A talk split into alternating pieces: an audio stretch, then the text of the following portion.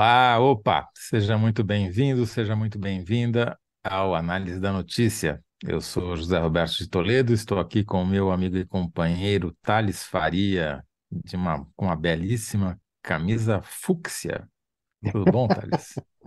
Olha, eu nem sei o que cor é essa, fúcsia. Mas é, Essa é a cor da sua camisa. Nada como homem culto. Tá certo. Tudo bem por aí em Brasília? Tudo bem. O meu filho diz que isso aqui é cor de rosa. Eu pensei que era Ah, vermelho. tá certo. É, já foi um dia, talvez tenha desbotado aí. Tá mais ou menos assim como o socialismo a brasileira. É, Bom, vamos. Thales, a gente hoje vai falar um pouco de tudo. Vai ser meio salada mista o programa. No primeiro bloco, o Thales vai contar para a gente o que que o Arthur Lira e o Arenão, que alguns preferem chamar de Centrão, é, que cadeiras de quem eles querem tomar no ministério para nessa reforma ministerial que se avizinha. No segundo bloco, a gente vai, Thales e eu vamos comentar a posse do Zanin como mais novo ministro do STF e a característica do Zanin, que é a mesma do Dias Toffoli, pra, no meu caso, desde o Dias Toffoli, no caso do, do Thales, não sei se tanto. Para mim, a principal característica do, deles e dos seus que antecessores, no caso do Zanin, é que eles são mais novos do que eu, que para mim sempre foi um choque. É, ter um ministro do Supremo mais que não tenha nascido depois de mim, né? Foi um choque de realidade, mas enfim. É, eles não são mais novos do que eu. Não, é, você vê-se pela cor do cabelo, né? É, o Zanin nem cabelo mais tem, pô. Nem Não dá para comparar, né? Não dá nem para comparar. Bom, E e no Toffoli terceiro tá cheio bloco, de plástica, não tá, não? Coisa que nós não não sei, não vou me arriscar nessa, mas né? É, no terceiro bloco, a gente vai falar de coisa séria. Nós vamos entrevistar o diretor executivo do Todos pela Educação, Olavo Nogueira Filho, entre outros assuntos, sobre ensino em tempo integral, que é uma novidade que o governo anunciou essa semana e que é difícil de a gente ver acontecendo, pelo menos no ensino público no Brasil, né? Teve lá algumas experiências, começou com Brizola, CIEPs, etc., mas ainda é exceção e não a regra. Pois bem, então, sem mais delongas, Thales e sua camisa fúcsia. A pergunta é: quais ca- cadeiras de quem Lira está mirando, ou está reivindicando, ou está querendo tomar para os seus nessa reforma ministerial que se avizinha? Olha, o Toledo, o Lira, antes, é preciso, só para sublinhar, o Lira comanda o chamado Centrão da Câmara, que você, acertadamente, não gosta de chamar assim. Prefere Arenão, né? Pois é, aquele É, grupo. digamos a origem, né? É. A origem, é, a origem era Arena e MDB. O, o MDB sarnezista, né? Tinha um pedaço do MDB Mas o sarnezista próprio, sim, mas o próprio Sarney veio da arena. Então, veio da Arena. no- se você recuar bastante, quase todos vieram da arena, né? Ou É. eles, ou os pais, os avós, Ah, claro, padrinhos. vieram desde, desde as caravelas, né? Eles já vieram Exato. é. nas caravelas. Já... Eu, eu Ah, aceito que ele se chame Centrão porque ai poder, estou lá dentro, né? Quer dizer, exato. então, se você considerar no... que o centro é o poder, aí tudo bem. Mas, na verdade, eu acho que para diferenciar ideologicamente, como eles são de direita, Exato. o Arenão faz mais sentido. Mas essa é uma outra discussão. Desculpa, eu te interrompi. Pode começar de novo. Não, não, não, é isso mesmo. Então, é, o Lira comanda esse grupo, que é o grupo fisiológico, que a gente já conhece de longa data, que está sempre no centro do poder, é o centrão do poder, está sempre Uhum. ali, é, qualquer que seja o governo, ele busca uma frestinha e vai entrando. É, esse grupo, pelo que a gente vê lá no Congresso, andando com eles, conversando com eles, eles já eles estão falando basicamente de dois partidos hoje, nesse momento.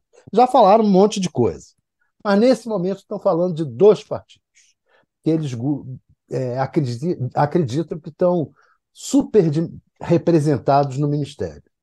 Um é o PSB, de bola, que tem três ministros, razoavelmente ministérios razoavelmente importantes, e só tem 15 deputados. É o, ele tem o ministro da Justiça, Flávio Dino, que é um, um super ministro. Hoje em dia, se você disser assim, dois ministros mais fortes do governo, Haddad e Flávio Dino. Né? Então, um super ministro hoje. Outro, que é um super vice-presidente, que é o Alckmin, que ocupa uma vaguinha no ministério que é da Indústria e Comércio. Então, um ministério forte, importante, na mão do Alckmin, que já é vice-presidente. Ou seja, já tem uma cadeira importante na esplanada e ganha outra. E a outra é Portos e Aeroportos, do Márcio França, que não é tão importante assim, mas que dá para fazer muito negócio. Né? Se... Opa, eu acho que para o Arenão é mais importante do que os outros dois somados. Exato, exato. Então são três ministérios importantes na mão de um partido que tem 15 deputados. Isso é, é um, um, do, um dos olhos Tudo grandes. bem que os caras elegeram o vice-presidente da República, mas quem está contando, né? É, elegeram, mas não precisava dar para o vice-presidente também a indústria do comércio. a, a, conta é o contrário, para Arenal, a conta é o contrário. Não, pô, já tem a vice-presidência, é. para que mais? Tá certo. Exatamente. O, a, o outro é o PT, que esse realmente está com bastante, é o que tem mais ministérios na esplanada, disparado. Eu tive contando aqui, são 10 ministérios. Eu vou ler para você aqui quem são. Olha, Relações Institucionais, Alexandre Padilha. O Alexandre Padilha, aliás, que o, que o Arthur Lira, sempre que vai dar uma entrevista, não deixa de dar uma fisgada no Alexandre Padilha. Olha aí, não está entregando, não está dando o que a gente pede, etc., não está cumprindo promessas, não está se acertando com o Congresso. Está na cara que está afim da vaga dele. Né? Aliás, são, você tem ali quatro ministros na esplanada três deles muito fortes.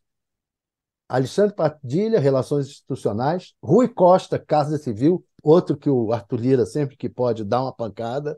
Secretaria e que é mais de... forte, na verdade, quer dizer, o cargo é mais importante até do que o do Alexandre Padilha, porque claro. é quem coordena as ações de governo em tese. Exato. Secretaria-Geral, que é o Márcio Macedo, que, olha, eu te juro que eu nem tinha, nem conhecia muito esse Márcio Macedo, um homem do PT. Né? E a Secretaria de Comunicação Social, que não tem tanto poder assim, mas está no Palácio, que é o Paulo Pimenta. Né? É, ou seja, tem quatro ministérios no Palácio do Planalto PT, e o uhum. Centrão, ou o Arenão, fica atordoado com tanto poder, queria botar alguém ali no Planalto. E, Porque já e, teve durante muito tempo, né? Já teve no governo Bolsonaro, e há quem diga hoje em dia que há até um nome do PT que o Arenão gostaria de botar lá, que é o líder do PT na Câmara, o. Ai, meu Deus, me fugiu o nome dele agora, o cearense, deputado do Ceará. Guimarães. É, Zé Guimarães. Né? Há quem diga que ele é mais Arthur Lira do que o governo. Eu não, não, não é bem verdade. Ele, na verdade, é um homem do PT. Mas é, o, o Arthur Lira quer botar alguém lá dentro do Planalto. Gostaria muito. Fora esses quatro, aí você ainda tem Fazenda, Fernando Haddad, Educação, Camilo Santana, tremendo ministério, né? É, desenvolvimento social, Wellington Dias. Em todos eles, é, exceto o Haddad, todos os outros o, o, Centrão já se engraçou. Né? Trabalho com Luiz Marinho, mulheres com a Cida Gonçalves e desenvolvimento agrário com Paulo Teixeira. São dez ministérios na mão do, do PT. Tem um outro ministério que o Centrão se engraçou, se engraça, mas não, não, não, não, não, não, não insistiu e não, e, e não, não, não, não recebeu, não foi bem recebido pela comunidade, que é ciência e tecnologia, que está na mão do PCdoB, da Luciana Santos, e aí eu não conto como a mira do Centrão. A mira do Centrão o PT e o PSB. É, são esses. Aí tem os ministros que também é, não têm padrinho, não têm partido. Esses ministros, é, eu acredito que se você no frigir dos ovos, o que, que vai acontecer? O, o, o Centrão quer os ministérios do PT. O PT não está afim de dar. O Lula vai sofrer para entregar os ministérios do PT. PSB, eu acho que, como são nomes fortes, é, dali, se dançar alguém, só dança o Márcio França, porque é, vai ser difícil tirar o Alckmin do lugar e tirar o Flávio Dino. Né? Então, se tira. E o PT está é, dizendo assim, mas vem cá, por que, que vocês não procuram outra pasta? Por que, que não vai, não vai para outro lado? Então, fica oferecendo esses ministérios que não têm partido, né? que é igualdade racial, esportes com a Damose, direitos humanos com Silvio Almeida, é, cultura com Margarete Menezes, defesas, é Múcio, etc. Tudo, controladoria geral, relações exteriores, mas esses ministérios não, não são muito de sair de primeiro, não, não são grandes ministérios, não tem essa importância toda para o Centrão, para o Arenão. E segundo, o Lula apadrinha alguns deles. Né? A Ana Moser, o Lula apadrinhou. Ela não tem partido, mas é o Lula que apadrinha. Você não citou a saúde aí. A saúde, que foi, desculpe, o primeiro ataque foi a saúde, e esse foi absolutamente rechaçado pelo Lula. Eu apadrinhei. Uhum. Eu apadrinhei. Então, é, é, tá no, no rol dos. Olha, o Lula apadrinhou. Apadrinhou Ana Moser, apadrinhou saúde, apadrinhou igualdade é, racial, apadrinhou direitos humanos, o Silvio Almeida. São nomes que estão ali no guarda-chuva do Lula. É muito difícil que dancem. Muito difícil. Então, o Central está centrado no PT e no PSB. Eu acredito que esses dois são, esses dois partidos são os que mais provavelmente é, terão que ceder Bom, alguma coisa. Agora eu vou te colocar na parede, porque ah. você já definiu os partidos, então você já deu uma dica. Mas dentro dos partidos, no PSB, você já falou que o seu favorito para perder a cadeira, porque é uma dança das cadeiras, né? É uma dança a das cadeiras. A música vai tocando, tem uma cadeira faltando, alguém vai sobrar, no caso do PSB, você acha que quem vai sobrar é o Márcio França, que é o candidato mais forte a sobrar é o Márcio França. Muito e no embora, caso do... eu acho que o mais correto seria sobrar o Geraldo Alckmin, que, ó, que já é vice-presidente. Já seria... tem uma cadeira, para que precisa de duas? Para que certo. precisa de duas? Mas é mais provável que dance Márcio França. Entendi. E no caso do PT, quem que você acha que está mais fraco? Ou que não vai conseguir sentar na cadeira por muito mais tempo? Olha, você pode dizer assim, ah, fraco, o... a Cida Gonçalves é fraca, mas o Central não tem interesse, não, não resolve o problema do Lula se entregar. Ah, o Luiz Marinho é mais da cota do Lula até do que do PT. É muito ligado ao Lula. Muito embora.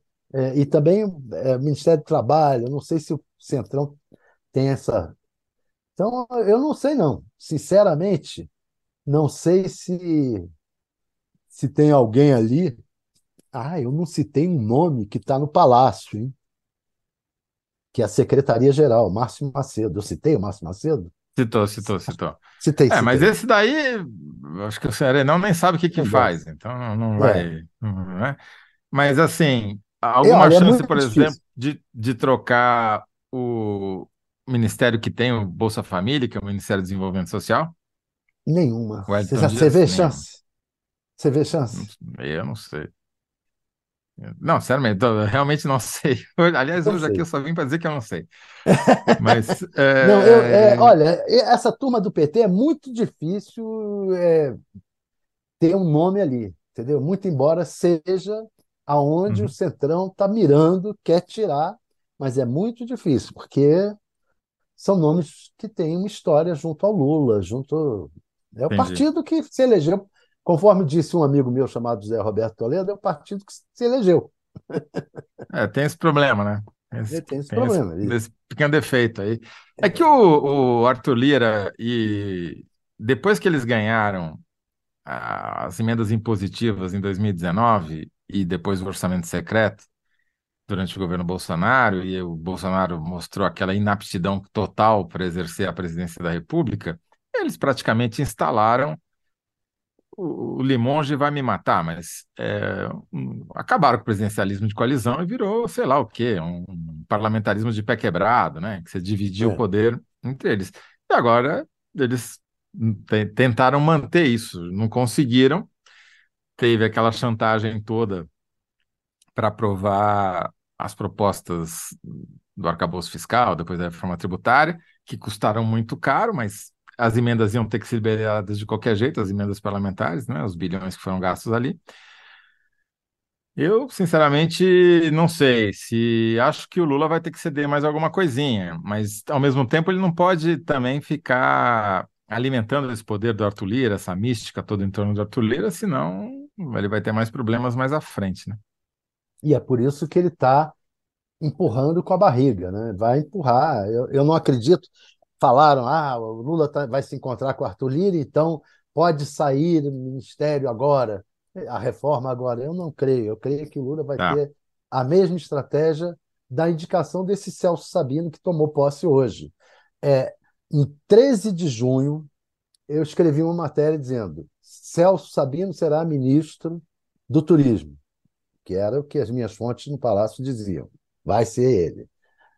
No dia e seguinte. A Daniela de Vaguinho voltou para a Câmara, certo? É. No dia seguinte, é, todo mundo desmentiu.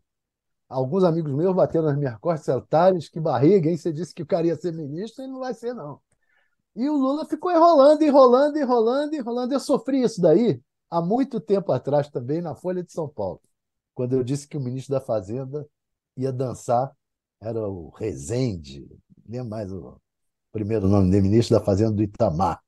Disse que ia dançar. Bom, ali era fácil, né? Ali uh, caíram três, né? É, mas Eliseu ali, Rezende. Eliseu Rezende, sabe quanto tempo ele demorou? Um mês para cair. Um mês, um mês. Caiu, caiu no exterior ainda com a denúncia de corrupção. É, demorou um mês. Depois que Itamar decidiu tirar, demorou um mês. Esse, o Lula tem um pouco de Itamar nisso. Ele fica, ele vai ficar enrolando, empurrando com a barriga e cozinhando em banho-maria os, os deputados, os centrões uhum. da vida, para tentar dar o mínimo possível. O Itamar se o... deu bem. O, Thales, a gente já avançou aqui, nos entusiasmamos com definição de central e arenão, contabilização de ministérios aqui, a gente avançou demais no nosso tempo, mas tudo bem, porque o segundo bloco eu não tenho muita coisa para falar, não. Então, vai pensando na sua síntese aí, que eu vou ler os comentários e as respostas que chegaram para a pergunta de quem são as cadeiras que Lira e Arenão tentam tomar no ministério. Danilo Sotero Rogério, como sempre, primeirão, das mulheres. Estamos com risco dessa reformulação ficar parecendo com a composição que o Temer fez, lembra? Não tinha nenhuma mulher no ministério, né? M. Mota, das mulheres e do PT. Ó, concordou em 50% com você. Margarida von Schwenk, também nossa colaboradora com Tomás. Centrão, misógino e ávido pelos Ministérios da Saúde e Esportes. Rebeca Vidalha, são cadeiras de quem não é do Centrão. Para o Centrão só há dois tipos de políticos, o Centrão e os outros. Tem lógica, opa. Tem lógica. Rosiana Roxo. Boa noite. Na verdade, eles querem a saúde, porém vai ser difícil. Devem ficar com esportes e pesca. Não falou da pesca aí, hein? Renato Macedo, são as cadeiras de ministros aliados que estão fazendo um ótimo trabalho. Antônio Cardoso Neto, o Lula tem tido fortes dores nas cadeiras. São essas as cadeiras que o Arenão realmente quer. Essa é uma boa resposta também, pelo menos é a mais engraçada aqui. Ó, e... Eu não falei da pesca porque são 37 ministérios, eu não falei de todos. não, não, um, um é programa não dá assim, conta. Né? Não dá conta. A Marisa Laterza, eles adoram saúde e desenvolvimento social. Pedro Campos, Lira quer, Lira quer qualquer pasta gorda que tenha potencial de produzir kits diversos, referência aos kits de robótica, né? E a May Ruth, Arenão, uma mistura que não presta para nada e trama algo. Muito bem. Olha, Olha, eu já tenho é, aqui o, o meu, a minha qual, resposta. qual é a sua? Lira mira vagas do PT e do PSB na reforma ministerial. Vê se cabe. Muito bom. Tá, cabe, com certeza cabe. Lira mira vagas de PT e PSB na reforma ministerial. Muito bem. E assim vamos, vocês vão, a produção vai montar a enquete, vocês vão lá votar, por favor. E enquanto isso, a gente vai para o segundo bloco, na- no qual eu tenho que responder a seguinte pergunta: O que dizem os astros sobre os futuros votos de Zanin no Supremo? Eu não faço a mínima ideia. Né? Obviamente, eu não tenho noção do que eh, responder a esta pergunta, que eu fiz meio de sacanagem, eu confesso. E daí eu fui recorrer ao Bard. Sabe quem é o Bard, eh, Thales Faria? Bard é a inteligência artificial do Google. Ah, é? Então, é, perguntei lá para ele. não. É, não está perdendo muita coisa, não. Daí eu perguntei para o Bard o que, que os astros diriam sobre a, o que vai ser a atuação do, do Zanin no Supremo. Sabe o que, que ele respondeu, não? Ah, Mandou eu procurar, procurar um astrólogo profissional porque ele não fala de astrologia. Gostei dessa resposta, foi honesta. Mais honesta do que a minha, eu diria. né? verdade. Ele podia dar a resposta do Isaac Asimov naquele, naqueles contos dele. Asimov tem Hum. um dos contos dele em que o cara pergunta para o computador assim: é, Supervac, que era o nome do computador, como posso reverter a entropia universal? Aí o computador trabalhou, trabalhou, trabalhou, trabalhou e respondeu assim: faltam dados suficientes para uma resposta adequada. Esse é o meu ponto. O, como é que chama o computador? Era, ah, ele primeiro se chamava VAC, depois Supervac, depois Tá, Hipervac, depois eu não me lembro mais. perfeito. Então, o Supervac, eu concordo com ele, porque não, não tem como. Eu estou falando isso porque eu estou tirando um sarro, uma onda aqui, com a quantidade de previsões que já se publicou sobre o que, que o Zanin vai fazer como ministro do Supremo Tribunal Federal. É uma grandiosidade, né? Está cheio de previsão, não, porque ele vai ser conservador, ele vai ser progressista, ele vai puxar o saco do Lula, ele vai votar desse jeito, daquele jeito, nomeou não sei quem para não sei aonde. Tudo isso, claro, faz parte, é jornalismo, né? A gente pega os ralos, cacos de informação que tem disponível e tenta dar algum sentido para ela. Agora, a experiência mostra que não adianta muito, né? Você se lembra, você é, é tão experiente, digamos assim, quanto eu, Thales, para lembrar como foi a nomeação do Joaquim Barbosa para o Supremo Tribunal Federal. É, na época, foi uma revolução. Primeiro-ministro negro do Supremo Tribunal Federal.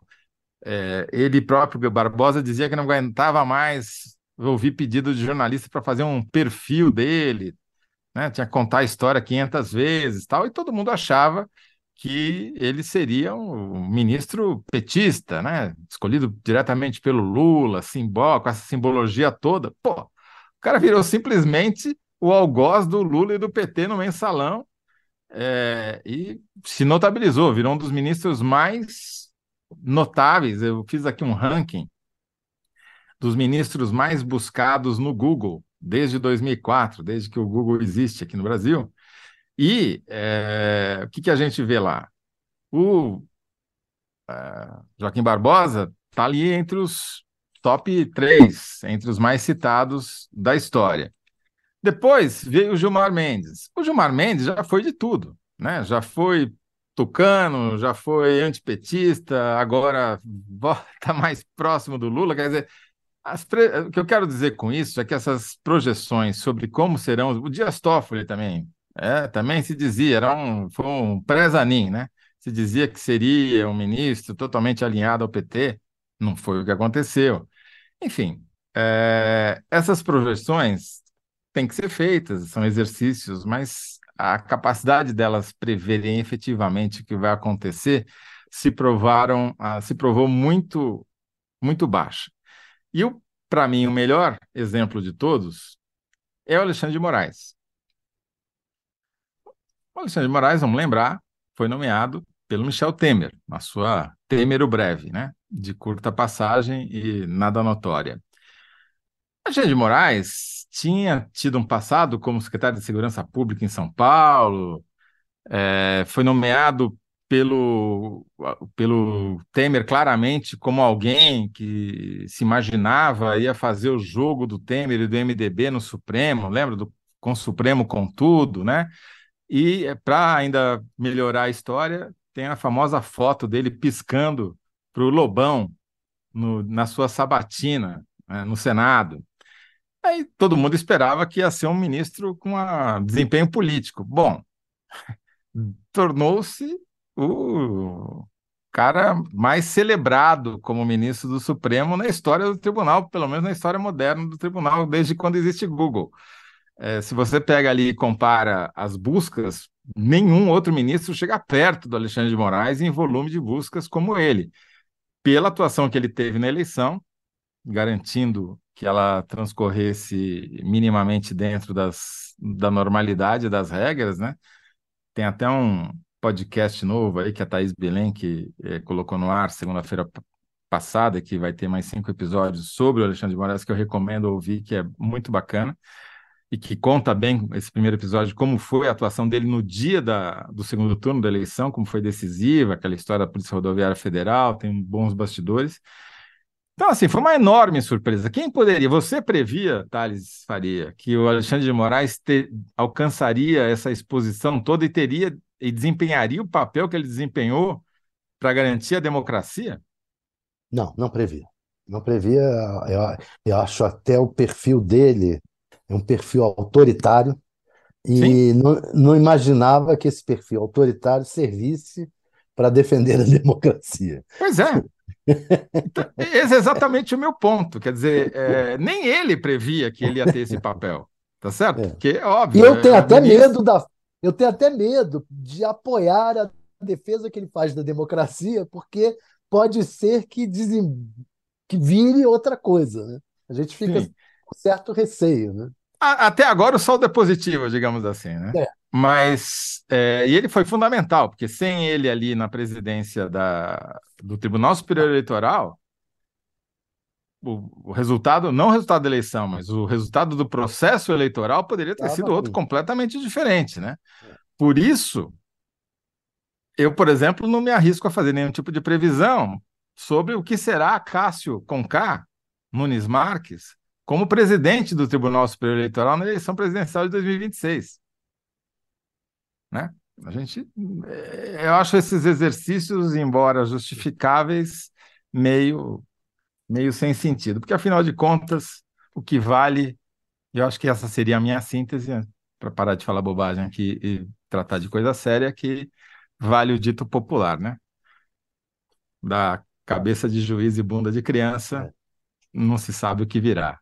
E, a, o caso é e aí eu vou a expectativa é de que ele seja realmente é, mais conservador do que progressista agora. E por causa disso, o PT é, e tá, tá, tenta, tá, já está de olho na vaga seguinte da Rosa Weber, pensando que lá o Lula tem que indicar, vai indicar uma mulher, é, provavelmente, está todo mundo dando como certo que vai indicar uma mulher, mas que seja uma mulher progressista para contrabalançar o, o Zanin.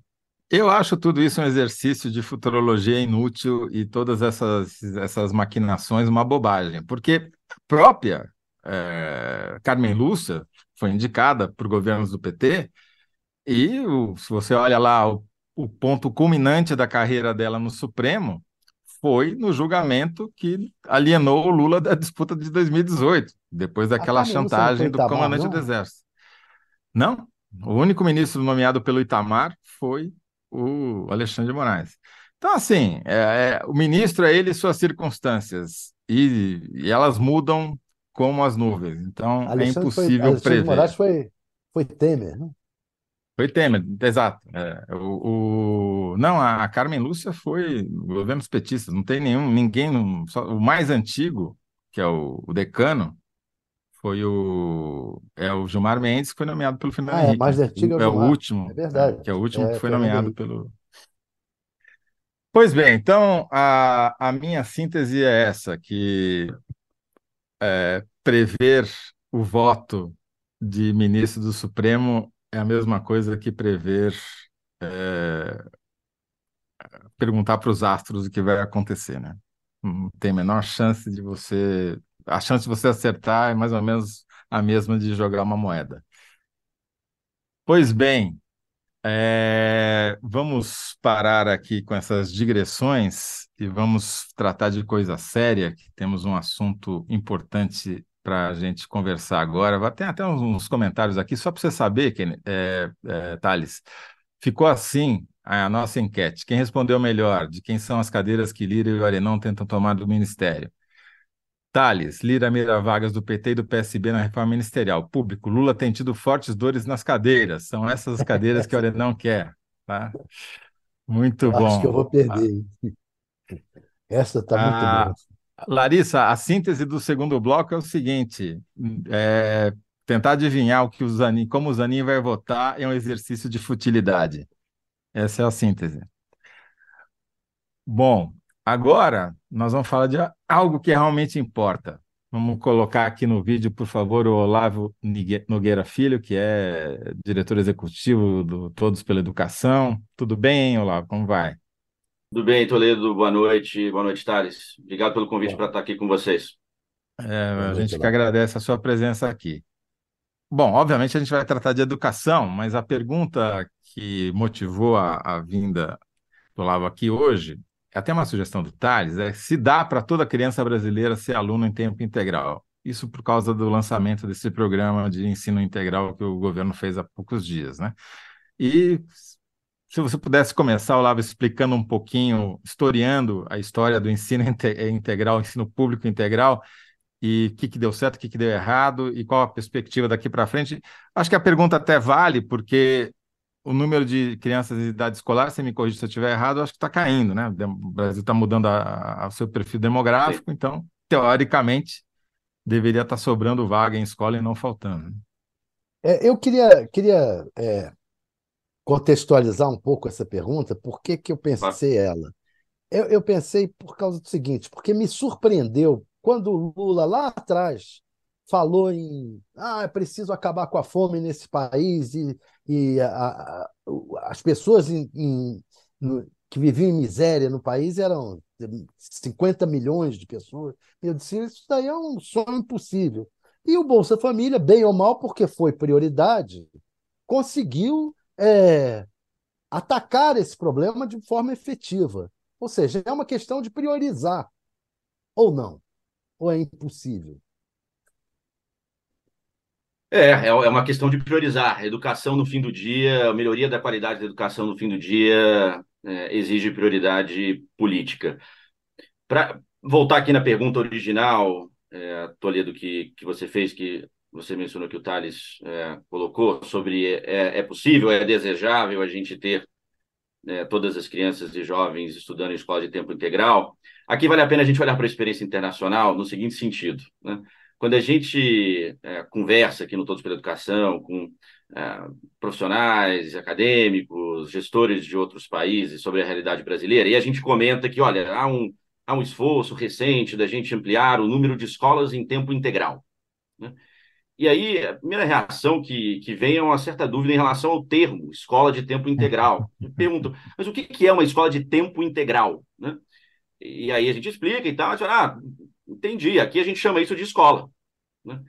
Então, eu, eu, eu, responderia da seguinte forma, Thales e, e, Toledo, eu acho que não só é, é possível, é, mas é, a gente precisa fazer, a gente precisa fazer isso acontecer. Tá? E aí remete à sua segunda pergunta, Toledo, por que, que a gente não fez ainda enquanto, enquanto nação? Né?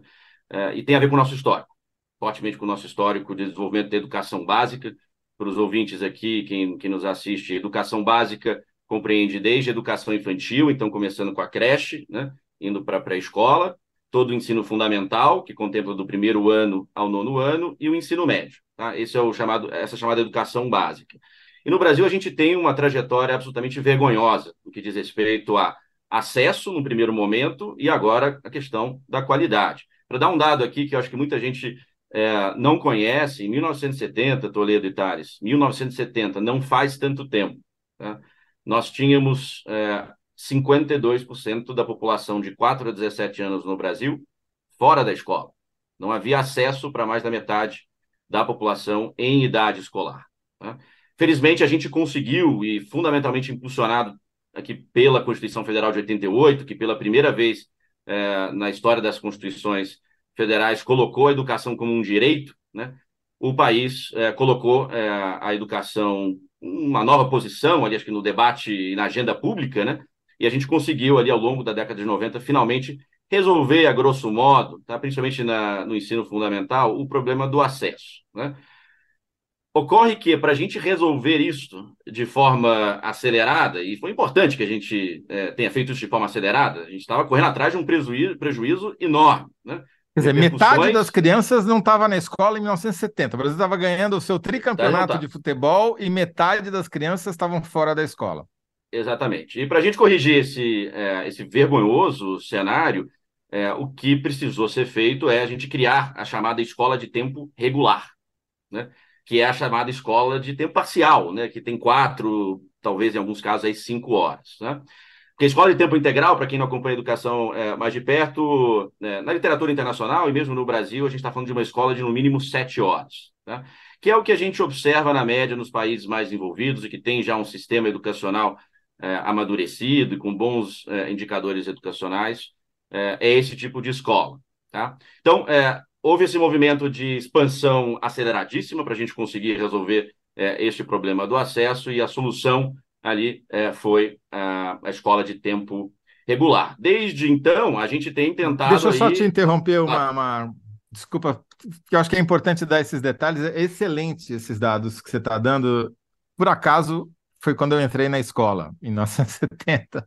E era, e eu, eu peguei justamente essa transição. Eu entrei numa escola pública que, que começou muito boa e ao longo foi ficando muito ruim, justamente porque foram faltando recursos, né?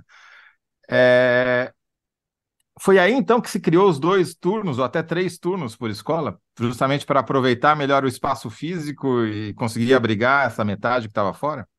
É, na verdade você tinha ali, acho que ainda um conjunto grande de, de escolas em tempo regular, mas na medida em que os países avançaram para uma expansão da carga horária, né? entendendo a importância disso para viabilizar bons projetos educacionais, né? e a pesquisa educacional foi indicando que vale a pena passar mais horas na escola, desde que, claro, com qualidade. Né? Então, esse movimento ele foi é, avançado em muitos países, mas países que partiam já de um, um acesso resolvido. Né? Então, aí é, a discussão era outra, era a discussão que a gente está fazendo hoje, né? 20 é, 30 anos depois é, do mundo ter resolvido aqui este problema, do mundo mais desenvolvido. Agora, tem, se me permitir, Toledo, acho que tem algo importante no que você destacou, que é algo que a gente ouve muito né, nas conversas de dia a dia, que é essa frase de que, olha, no meu tempo, eu frequentava a escola pública e a escola era boa. Né?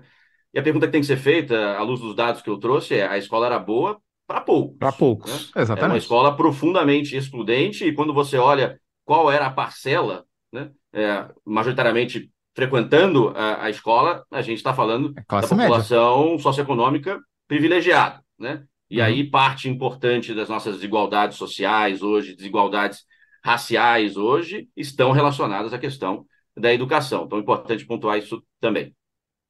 Não, isso é super importante, porque é, é, esse perfil também mudou, né? O perfil é, eu me lembro ainda, sou velho o suficiente para lembrar que, ao contrário do que se tornou regra a partir talvez dos anos 80, ensino público era ensino de qualidade, e ensino privado era ensino que você pagava para passar. Essa... Uhum. Os conceitos tinha... eram muito diferentes, né? A escola particular era chamada de papai pagou, passou.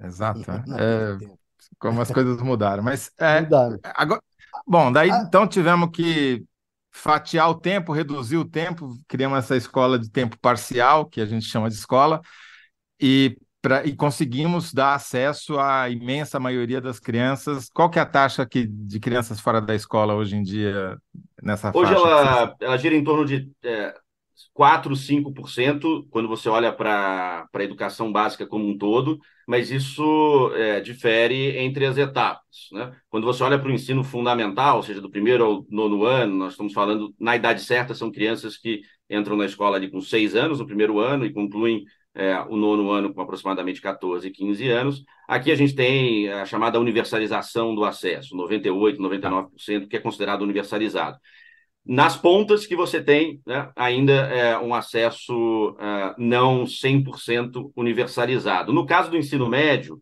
não é por falta de vagas. Okay? Isso aí é um, é um, outro problema que tem a ver com permanência na escola, evasão escolar. Né? E no caso da educação uh, infantil, né, sobretudo na pré-escola, que é onde a gente tem constitucionalmente é, obrigatoriedade de atendimento e de frequência na escola, do 4 e 5 anos, a gente ali está caminhando para algo perto de 90%, 91% de acesso. Uhum. Lembrando que o 4 e 5 anos no Brasil se tornou obrigatório a partir de 2009, né, com a emenda constitucional é, 59, que trouxe obrigatoriedade para 4 e 5 anos e também para 15 e 17 anos. Então, é um movimento Olá. recente que o Brasil vem, vem fazendo de expandir acesso e aí a agenda da qualidade, obviamente, entra em cena. Olavo, e esse programa que o Lula lançou, ele tem, na verdade, é, é muito pouca gente, né? São quantas, quantas escolas, quantas crianças ele pretende? Um milhão de crianças? É, um milhão de matrículas, é o que se estima no primeiro momento, né, nessa primeira rodada de, de aporte é, financeiro que, o, que a política trará, né? Sem dúvida, ela não, não vai resolver o problema, mas é um impulso importante, né? É, a gente precisa de algum tempo para conseguir recuperar esse atraso, dado o tamanho né, é, da nossa educação básica, para quem está acompanhando aqui, é, a gente tem mais de 40 milhões de estudantes é, na educação básica, então é, é, muita gente e requer tempo. Né? Sobre essa política, Thales, eu acho que é, nosso entendimento aqui no Todos é de que ela tem, é, tem uma série de acertos tá? e alguns pontos de atenção. E vou, vou destacar aqui dois desses acertos e trago um ponto de atenção para uh, ficar, ficar minimamente uh, resumido aqui. Quem quiser, inclusive, se permitir, Thales e, e Toledo, o ouvinte que quiser entender mais a fundo essa nossa análise do Todos pela Educação, é só ir no nosso site que tem lá uma nota técnica que a gente lançou, super detalhada, está na página principal, então não tem segredo. Mas voltando aqui à, à política de tempo integral. Dois acertos importantes dessa política. A primeira delas é apontar para a expansão de escolas em tempo integral sob o conceito de educação integral. Tá? E deixa eu explicar um pouquinho aqui, porque isso é papo de, de gente de educação. Né? É, tempo integral, e acho que isso é fácil de entender, tem a ver com mais horas na escola. Né? E isso o Brasil tentou durante muito tempo, essa expansão de escola em tempo integral, com o chamado modelo turno contra turno. Onde você tem né, a chamada, de manhã você faz aulas acadêmicas, o currículo tradicional, e à tarde você faz atividades. Tá? Esse modelo não é o que o mundo mais envolvido tem quando chama de escola. Né? E há uma série Esse de é o modelo que... do CIEP, não é? Isso. Esse modelo no Brasil, inclusive, já tem uma série de pesquisas que mostram resultados muito tímidos em termos de melhoria da experiência educativa, melhoria da aprendizagem e outros indicadores, tá? Então, é bom que é, esta política foge da ideia de apenas, entre aspas aqui, aumentar o tempo na escola, trazendo esse conceito de educação integral. O que, que significa isso? É aumentar o número de horas na escola para viabilizar um novo projeto pedagógico, em que você tem o currículo integrado ao longo das sete horas né, mínimas para se chamar de tempo integral, onde você tem mudanças importantes na infraestrutura da escola, onde você tem induções para mudanças no projeto pedagógico, aulas eletivas, para além das questões é, chamadas as disciplinas tradicionais, que né, trabalham o desenvolvimento cognitivo, é, o socioemocional. Então, é, é, um olhar mais amplo e mais holístico para a ideia de educação, que é o que a literatura tem mostrado como uma escola efetiva. É uma escola que. Dá um exemplo é, para a gente que não está familiarizado com a terminologia é, pedagógica, do, de qual que, que, que muda numa escola com sete horas que não, não vai usar para jogar futebol? Vai fazer o que nessas três horas extras por esse programa? Eu vou dar um exemplo, inclusive, que é uma das referências utilizadas pela política que acaba de ser lançada, que é uma referência brasileira, que é o modelo de escola em tempo integral de educação integral de Pernambuco. Né? E Pernambuco, no, no caso do ensino médio, em tempo integral é, é, é, o, é o, grande caso de, de, sucesso que a gente tem no Brasil. Já há mais de 15 anos que eles vêm avançando com, com esse modelo, com resultados bastante significativos. Tá? Tem muita pesquisa, inclusive escrevi um livro sobre a experiência de Pernambuco e Ceará, então conheço um pouquinho dessa, dessa experiência. Ali, Toledo, o que foi feito foi exatamente isso. Vamos aumentar a jornada é, de horas dos estudantes, passando de quatro, cinco para sete, inclusive algumas escolas têm, chegam a nove horas. Tá?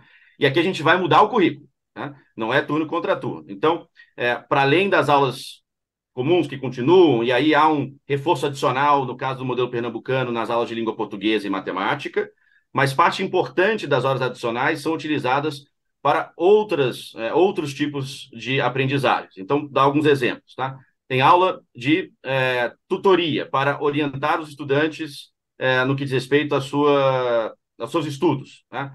Tem aula de preparação para o mercado de trabalho. Tá? Tem aulas sobre projeto de vida. Tá? Tem aulas, inclusive, que são contextualizadas a partir da própria comunidade, em que as chamadas eletivas são construídas pelos próprios estudantes junto com os professores. Então, é um currículo muito mais é, abrangente e que, de novo, complementa a experiência é, tradicional acadêmica com uma série de outros elementos que, de novo, têm respaldo amplo nas pesquisas de que são importantes de serem trabalhados, sobretudo em regiões mais vulneráveis e estudantes que estão em situações de maior vulnerabilidade. Tanto é que os resultados da Escola de Pernambuco são muito bons, não só sobre a perspectiva da melhoria da média, mas também sobre a perspectiva da redução de desigualdades. Dá uma ideia para a gente de o que, que melhorou, como melhorou, como é que se mede isso? Bom, você tem é, pesquisas que olham, por um lado, para aprendizagens é, do ponto de vista da proficiência em matemática e língua portuguesa, então há uma série de dados que mostram isso, mesmo as avaliações oficiais do governo, que é o Sistema de Avaliação da Educação Básica, o SAEB, que é utilizado para o IDEB, que é mais conhecido né, pelas pessoas. Uhum. Então, Pernambuco saiu é, de 24º, 25º, lá em 2007, que foi a primeira mensuração do IDEB, para ocupar as primeiras posições nos últimos anos. Isso sendo um dos estados mais pobres né, é, do, do, Brasil, um dos mais desiguais, inclusive. O que mostra que, de novo... Quantos por, quantos por cento o Pernambuco conseguiu Hoje tem 60%. 60% das matrículas de Pernambuco já estão em tempo integral. Né? E isso foi feito ao longo do tempo. Né? 15 anos uhum. para você conseguir chegar nesse período. Por isso que, de novo, não é, que eu falei lá atrás, não é da, da noite para o dia. Há um outro conjunto de pesquisas, Toledo, eu acho que isso aqui é o, o mais marcante, que é qual é o resultado no egresso dessa escola de tempo integral, educação integral? Ou seja, o que, que acontece depois né, que o estudante sai dessa escola? Tem uma pesquisa é, recente, inclusive, que mostrou que em pelo menos três dimensões tá, há evidências bastante robustas é, de impacto dessa escola. Tá? E aí eles fizeram uma comparação com a escola regular, né, é, na escola tempo parcial de Pernambuco, né, com os egressos dessa escola, vis-à-vis -vis os egressos da escola de tempo integral. Então eles encontraram, por exemplo, é, impactos no acesso ao ensino superior, tá? então o egresso da, da escola de tempo integral é, controlada, né, as variáveis, é, acessa né, mais a universidade, tá? encontraram é, impactos no salário, no salário médio do egresso né, da escola de tempo integral vis-à-vis -vis a escola parcial, e encontraram, inclusive, impactos no que diz respeito à equidade racial. Tá? Quando eles é, observam os alunos brancos e os alunos negros saindo da escola de tempo integral e fazem essa mesma comparação da escola regular, do ponto de vista de diferença salarial, os egressos da escola de tempo integral não têm diferença salarial, enquanto nos egressos da escola de tempo regular tem diferença.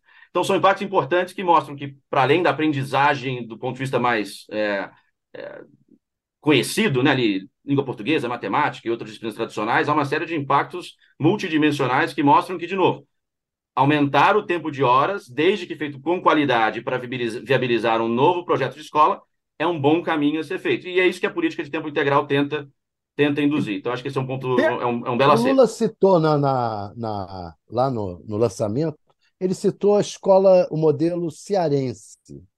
É, qual é a diferença do modelo cearense para o modelo pernambucano? E, Até porque o ministro é cearense, era governador. Sim, é, sim. É, o, o Ceará tem. Se for possível Perfeito. estabelecer uma, qual é o, o mais efetivo, né? Olha, é, o, o, Ceará, é, então, se Pernambuco é o grande caso no ensino médio, né, nos, nos, últimos anos, é, na alfabetização, o Ceará é, é, quem traz uma série de aprendizados positivos né, para a educação brasileira. Tanto é que é, faz mais ou menos dois meses, o Ministério da Educação lançou né, uma nova política nacional de alfabetização e que toma como referência é, o Ceará para é, expandir a boa experiência do Ceará para outros estados. Né? É, óbvio, o, o ministro, é, a vice-ministra, é, ambos são do Ceará, mas é, aqui acho que dá para dizer com muita segurança que não fizeram certo, no sentido de olhar como referência, porque de fato é.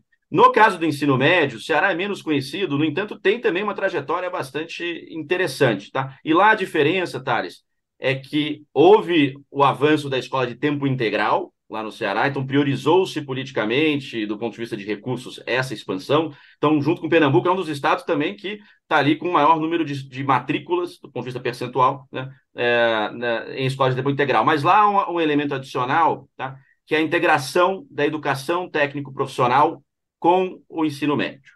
Tá? E essa é uma marca, acho que, desse modelo cearense, menos presente no modelo pernambucano. Mais recentemente, lá começou -se a avançar também com essa integração do, do profissional, da educação profissional no ensino médio. Mas essa é a grande diferença. E aí, essa discussão. Isso é muito interessante. Né? É, vai cair na, na, discussão sobre o novo ensino médio, que vocês cobriram aí ao longo dos últimos meses, é a uhum. grande polêmica, ainda não resolvida, né? É, que é um dos grandes é, objetivos da reforma do ensino médio, né? para além da expansão da carga horária, né? É a integração, a maior integração da educação profissional com o ensino médio regular. Então, o Ceará fez isso já há algum tempo e, nesse sentido, também é uma experiência referência. Bom, a vantagem de ser ignorante é que a gente pode perguntar aquilo que talvez mais pessoas não saibam. É, nesse caso, a expansão do ensino para o ensino em tempo integral, sete horas, oito horas, nove horas, é só para o ensino médio ou ocorreu também na, de primeira a nona série?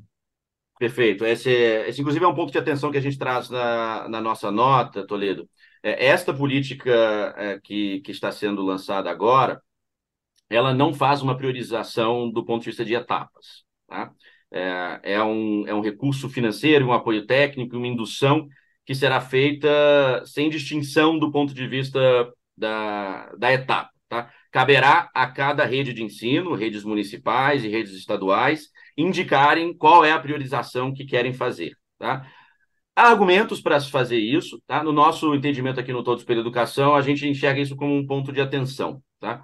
Porque, para nós, se o recurso é finito e é preciso, portanto, fazer escolhas do ponto de vista da, da prioridade, no nosso entendimento, é, parece, nos parece que é, o ensino médio deveria ter uma prioridade importante por duas razões fundamentais. A primeira é porque a gente tem né, uma experiência muito vencedora no modelo pernambucano, próprio cearense, ou seja, a gente tem é, boas referências pedagógicas de educação em tempo integral em escala, a nível de sistema, para dizer, olha, aqui é um bom investimento a ser feito nessa etapa. E a gente não conhece tanto, por exemplo, no ensino fundamental dos anos finais, do sexto ou nono ano. A gente não tem essas mesmas referências a nível de sistema, tá? a nível de rede, é, quando comparado ao ensino médio. E a segunda razão é porque a viabilização da reforma do ensino médio, desse novo currículo diversificado, que tem a parte comum para todos e a parte diversificada, né, que é toda a discussão agora dos itinerários e tal, é, uhum. ela é, tem na expansão da carga horária um pilar fundamental para que ela seja efetiva. Né? E parte importante do problema da reforma do ensino médio hoje tem se dado no sentido de tentar é, implementar a reforma do ensino médio em escolas de tempo regular. Não cabe. Né? Então, toda discussão de carga horária tem gerado em torno disso. Então, a priorização para o ensino médio nos parece importante. E na outra ponta, a priorização das creches em tempo integral também nos parece é, um argumento sólido, né? seja pela importância do bom investimento no desenvolvimento infantil logo nos primeiros anos de vida da criança, e tem muita pesquisa mostrando que quanto mais cedo você intervir né, com qualidade, né, é, melhor isso será para o resto da vida da pessoa, mas também por uma questão social. Né? É, mercado de trabalho, é, as mulheres cada vez mais entrando com muita força no mercado de trabalho, e a creche acaba tendo um papel muito importante né, para viabilizar desculpa, isso. Então, tem uma discussão de organização que não está sendo feita ainda. Eu entendi, você disse que o no, a nova escola é, não cabe se for no ensino regular, se não for o tempo integral?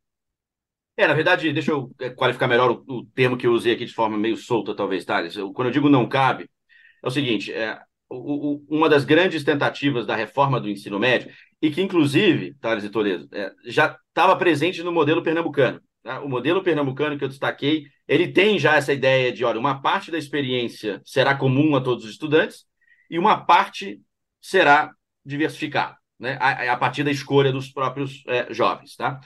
Só que no caso da escola pernambucana, esse, é, essa, essa proporção entre comum e, e diversificado né? É, ficou algo em torno de 80-20. Tá? A reforma do ensino médio né, é, trouxe uma proporção de mais ou menos 60-40. Né? E fazer o 60-40 numa escola de tempo regular significou ter que cortar muita coisa do currículo tradicional. E muita coisa que foi cortada do currículo tradicional, no nosso entendimento pelo menos, e de muita gente que tem acho que, criticado os problemas do desenho, né, é, tem dito é que, olha, é, disciplinas é, muito importantes para o desenvolvimento do, é, de um jovem estão ficando de fora com essa proporção de, de horas numa escola de tempo regular. Fazer o 60-40 numa escola de tempo integral, você resolve o problema. Então, é isso que eu quero dizer quando eu... Você mantém a carga horária tradicional é e, e, e, se amplia no, na diversificação. É isso. Então, por isso que eu digo, não, o não cabe aqui é, é, muito mais desafiador você implementar essa proposta da reforma do ensino médio numa escola de tempo regular. Mas é, não cabe mesmo, não dá tempo. É, é não. É, você tem, é isso. Né? Você tem que cortar coisas que, no nosso entendimento, Sim. a gente não deveria cortar. Esse, esse, esse é o ponto. Infelizmente o tempo voou, não sei o que aconteceu aqui, acho que aceleraram o relógio, é, a gente já está batendo no, no, nosso limite. Posso fazer uma faz... última pergunta? Se for breve. Quanto seria necessário para ter, para universalizar a escola em tempo integral? Em termos de recursos, você diz, Thales? É. Olha, é, essa é uma boa pergunta, porque normalmente é, as pessoas ah, deve ser dobrar o custo, né? né? E os modelos que já é, foram avançados, Pernambuco e Ceará, mostram que, a depender da forma como você fa faz, não necessariamente dobra. Tá? Então, não necessariamente que a gente precisa dobrar o orçamento da educação brasileira para poder viabilizar a escola de tempo integral em todos os lugares, inclusive em muitos estados, Thales é, e Toledo, é, parte importante da expansão das escolas de tempo integral tem se dado a partir de otimizações é, e um melhor uso é, mais eficiente do recurso público em várias outras frentes. Por exemplo, uma das frentes é, de maior ineficiência nas redes como um todo é o investimento em transporte, transporte escolar. Muito importante ser feito, mas com muita ineficiência. E várias redes têm colocado o dedo nessa ferida e têm, portanto, tido recursos para expandir o tempo integral. Tem uma outra coisa sobre na tua pergunta, Thales, que eu diria que é quanto tempo, mais ou menos, a gente né, poderia vislumbrar para a gente conseguir fazer isso. Tá? Aí, é claro, é, não tem nenhuma pesquisa que mostre isso com muita clareza, mas conta de guardanapo, olhando alguns indicadores macro que a gente já fez aqui, alguns parceiros nossos, o pessoal do Instituto Sonho Grande, que é um grande apoiador dessa, dessa, dessa temática, é, também tem feito algo em torno de 8, 10 anos, com muita prioridade política, com apoio do governo federal, que é o que a gente está vendo agora, finalmente retomando esse apoio e esse trabalho em conjunto com os estados e municípios, não indo direto nas escolas para intervir diretamente de Brasília é, para todas as escolas. 8, 10 anos a gente conseguiria é, é, praticamente resolver essa dívida histórica que nós temos com a nossa, a nossa população, com as crianças e jovens, e, sobretudo, é, né, as crianças e jovens de regiões periféricas, das zonas rurais, das norte e nordeste, das crianças negras. Então, é, essa é a importância da escola de tempo integral, né? é a gente conseguir fazer uma, uma educação de melhor qualidade e também reduzindo as desigualdades. Olavo, muito obrigado pela sua presença. Uh, Para mim, só reforçou que você vai ter que fazer um tempo integral aqui. A gente vai ter que voltar a conversar sobre esse assunto, porque não deu tempo, né? A gente faltou, como na escola, faltou tempo aqui. Mas como a gente tem que fazer uma síntese, acho que a síntese acabou de dar. Quer dizer, dá para colocar todos os alunos em tempo integral em uma década. É, é isso que é. essa essa que é a mensagem talvez a mais fundamental. Desde né? que aí volta a pergunta. Desde que aí tem o desde prioridade que... política, prioridade política. Vai custar, ah. vai, vai custar, custa. E, e, e, claro, prioridade política de fazer, né, é, a, a, o movimento. Então é por aí. Mas estou à disposição, Toledo, Thales, para quando, quando quiserem aqui voltar para a gente aprofundar um pouco mais.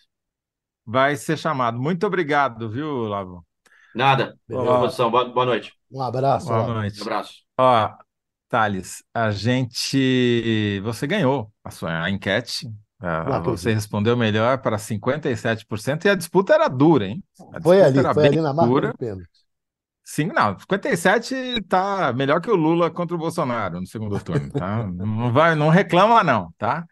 É... E aí ficou, então, a resposta do primeiro bloco para a pergunta de quem são as cadeiras que Lírio e não querem tomar no, Ministério, a resposta vencedora do Thales Lira mira vagas do PT e do PSB na reforma ministerial.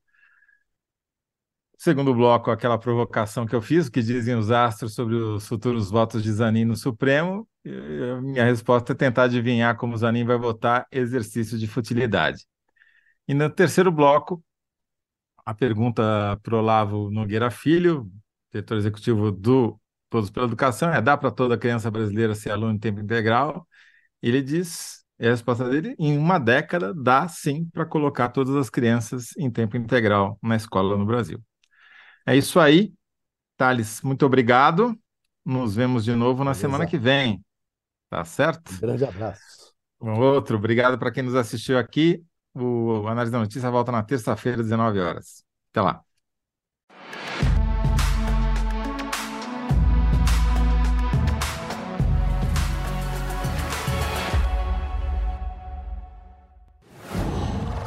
Qual?